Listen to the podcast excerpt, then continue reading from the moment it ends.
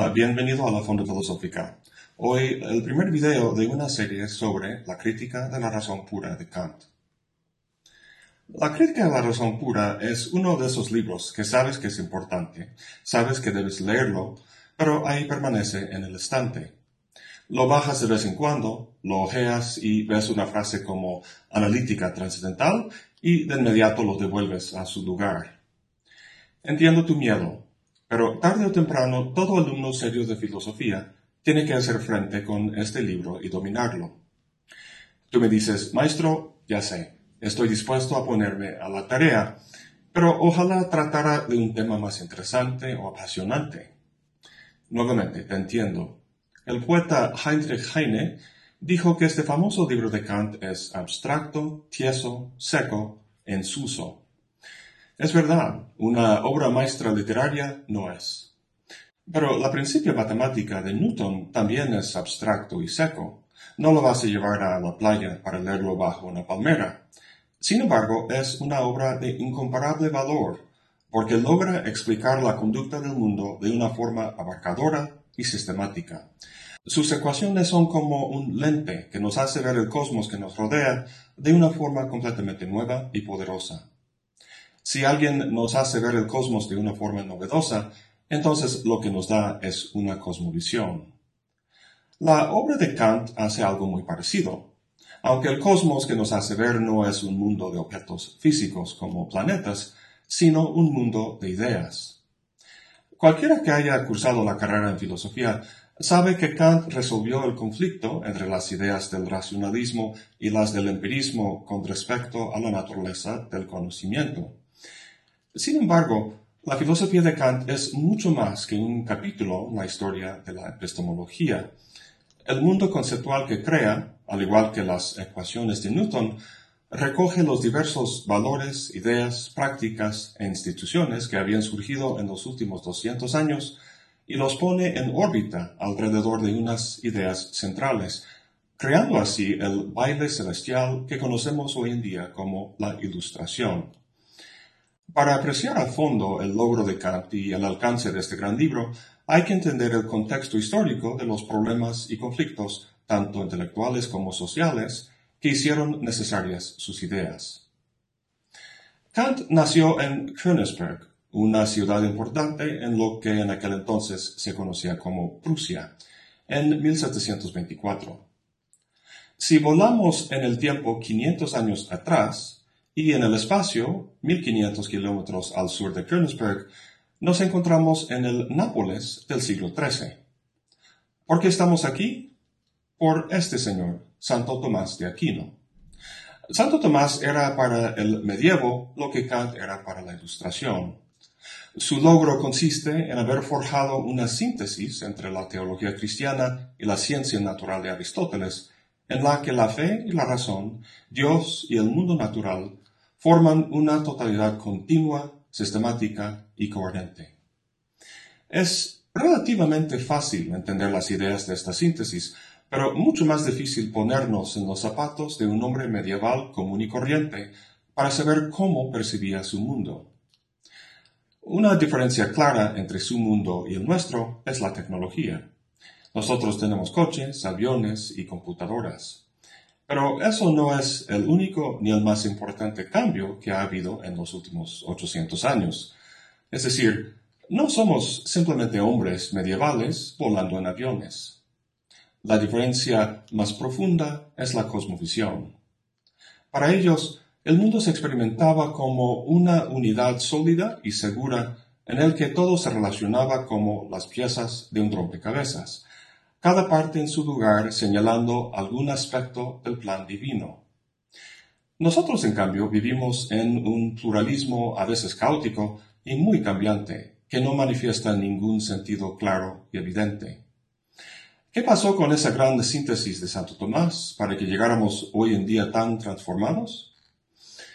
Bueno, su síntesis no duró mucho tiempo.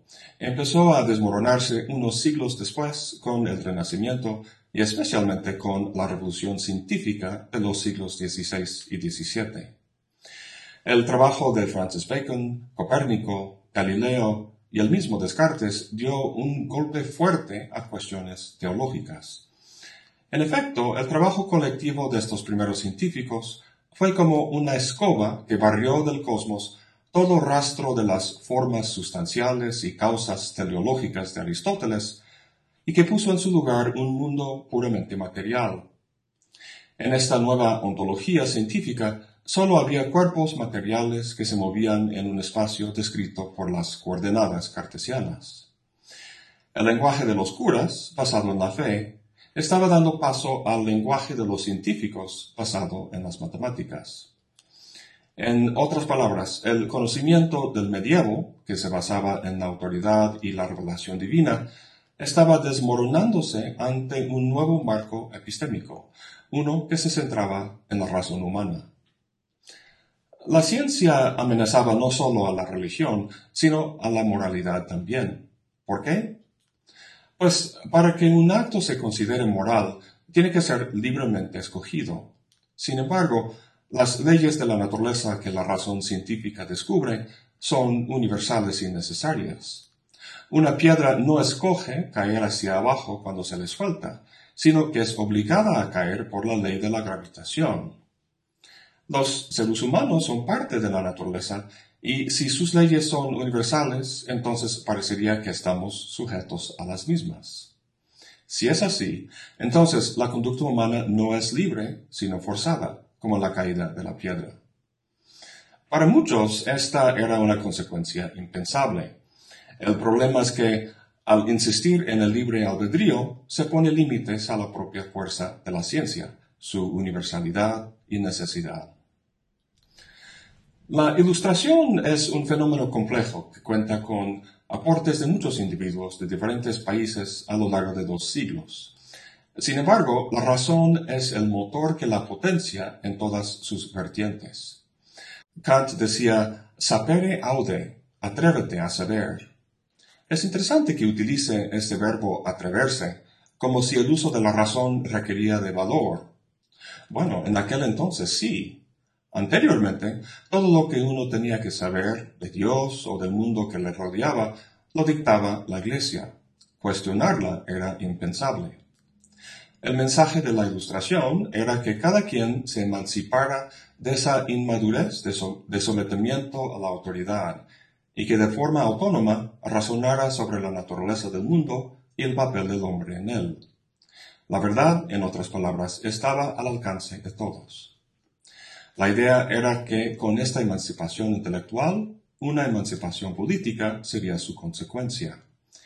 Eso lo vemos en la Revolución Francesa en 1789 y su lema de liberté, égalité y fraternité.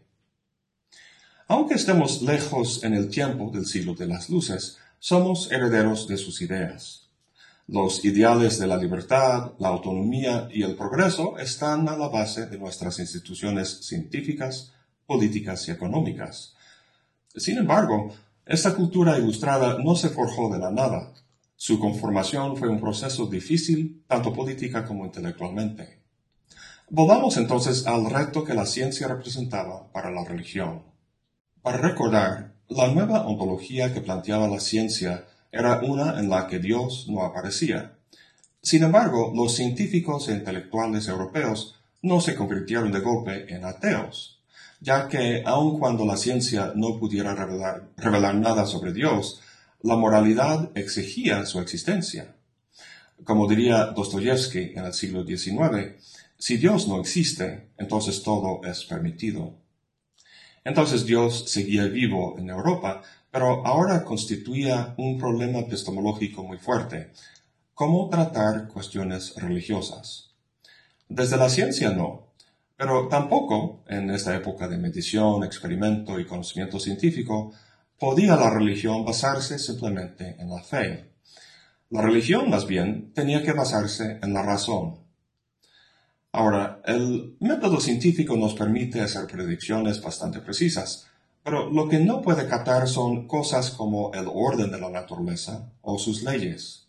Esos fenómenos no son objetos físicos, no pueden medirse. Son más bien objetos metafísicos que se captan con la razón. Siguiendo esta lógica, los filósofos de ese tiempo empezaron a tratar a Dios como un objeto racional. Esta forma de pensar a Dios se llamaba teología natural, la cual el mismo Santo Tomás manejaba con sus célebres argumentos sobre la existencia de Dios, que vimos en otro video, el argumento teleológico, el cosmológico, etc. Este es el famoso Dios de los filósofos, más un principio abstracto que un ser vivo y protector. Es en este último, el Dios de la Biblia, que la gente cree. Entonces, a pesar de acomodar a Dios en el nuevo marco epistémico, persistía una sensación de conflicto. La misma razón humana se utiliza para develar un mundo materialista y mecánico, y al mismo tiempo su contrario, un mundo divino. Este conflicto de la razón se expresaba muy bien en la obra de Leibniz y de Newton. Leibniz razonaba en la tradición racionalista, partiendo de ideas generales y deduciendo hechos particulares. Newton razonaba en el sentido contrario, midiendo los hechos observables para llegar a primeros principios. El conflicto consiste en que, al usar los dos la razón humana, llegaron a conclusiones distintas sobre varios puntos importantes, especialmente sobre la naturaleza del espacio y el tiempo. Ahora bien, uno diría que Leibniz estaba haciendo metafísica y Newton ciencia, y que por tanto deberíamos confiar en los resultados de Newton. Pero no es así. Si uno dice que el tiempo es absoluto e infinito, y el otro dice el contrario, ¿Qué posible experimento podría falsear esas hipótesis? Ninguno. Son cuestiones propiamente metafísicas que ningún dato empírico puede justificar. Entonces, tenemos dos descripciones racionales de la realidad, productos del ejercicio de la razón, que llegaron a conclusiones opuestas. El problema es que los argumentos racionales de la teología natural, que apoyaban la existencia de Dios, se encontraban ahora amenazados por un uso científico de la razón. La autoridad de la Iglesia, al menos, era única e incuestionable. El ejercicio de la razón que tomó su lugar empieza a verse algo endeble, o al menos no tan apodíctico como la palabra de Dios. En las primeras páginas de la crítica de la razón pura, Kant describe el campo de la metafísica como un campo de batalla, uno de los que se sumaron al combate fue David Hume.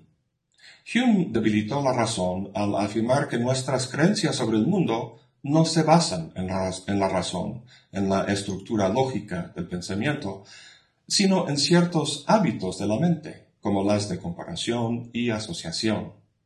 La causalidad, por ejemplo, no es algo que la razón descubre en el mundo, sino que es producto de asociar dos cosas que suceden de forma contigua una como causa y la otra como efecto. Si Hume tiene razón, por así decirlo, entonces no solo la religión carece de una base racional, sino la propia moralidad también.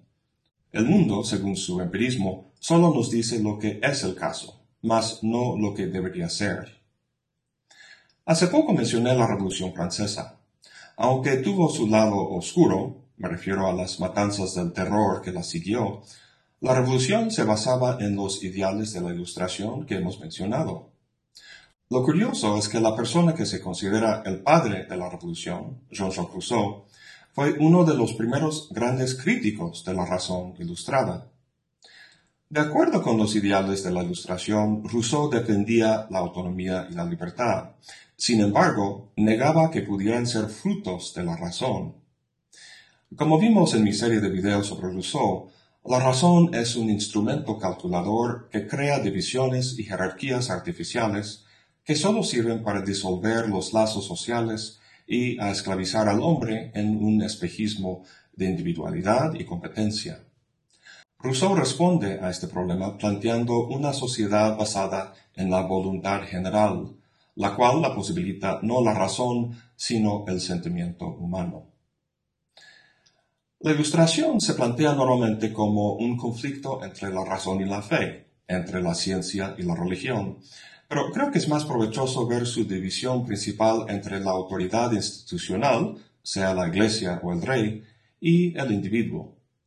De esta forma podemos ver la dinámica de la ilustración dándose dentro de la propia religión, en la persona de Lutero. Al igual que los filósofos y científicos, Lutero rechazó la autoridad de la Iglesia Católica, basando la salvación en el individuo y su relación personal con Dios. Sin embargo, esta relación no va en función de la razón, sino del corazón. Consideraba la razón una bella prostituta, la novia del demonio. Entonces, tenemos una situación compleja de compromisos encontrados. La ciencia de Newton contra la metafísica de Leibniz, el escepticismo empírico contra el dogmatismo racionalista, y la cosmovisión científica contra la moralidad y la religión. En la época medieval, Dios, el mundo natural y la moralidad formaban un tejido orgánico que la autoridad de la Iglesia garantizaba. En la época moderna, que se centraba en el individuo, esa solidez se esfumó. Para conocer al mundo natural, el empirismo científico enseñaba una forma de usar la razón y el racionalismo lógico otra. Las contradicciones que surgían ponían en tela de juicio la naturaleza y alcance de la razón. En todo caso, la religión y la moralidad salieron perjudicadas ante el nuevo marco epistémico. Aun cuando Dios y el bien no podían tratarse físicamente desde la ciencia, seguían siendo objetos racionales que podían tratarse desde la metafísica. El problema es que el retrato que la razón hace de Dios y la moral es muy abstracta y seca es algo que difícilmente podría llevar a uno a creer o actuar. La crítica a la razón no era solo epistemológica, como en el caso de Hume, sino moral también, como en el caso de Rousseau.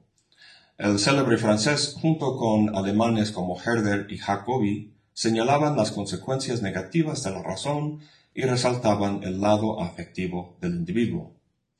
La vía del sentimiento es una forma de recuperar cuestiones religiosas y morales, pero al costo de debilitar la razón científica. En fin, este complejo entramado de racionalismo, empirismo y sentimentalismo y sus consecuencias intelectuales, políticas y religiosas es la situación en la que se encuentra Kant. Su crítica de la razón pura es su respuesta. En ella analiza la naturaleza de la razón y su alcance para saber en qué medida es posible la metafísica, es decir, bajo qué condiciones podemos razonar sobre fenómenos como Dios, el alma, la libertad y el propio mundo natural. En el próximo video empezamos su lectura. Bueno, eso es todo por hoy. Gracias por acompañarme. Hasta la próxima y buen provecho.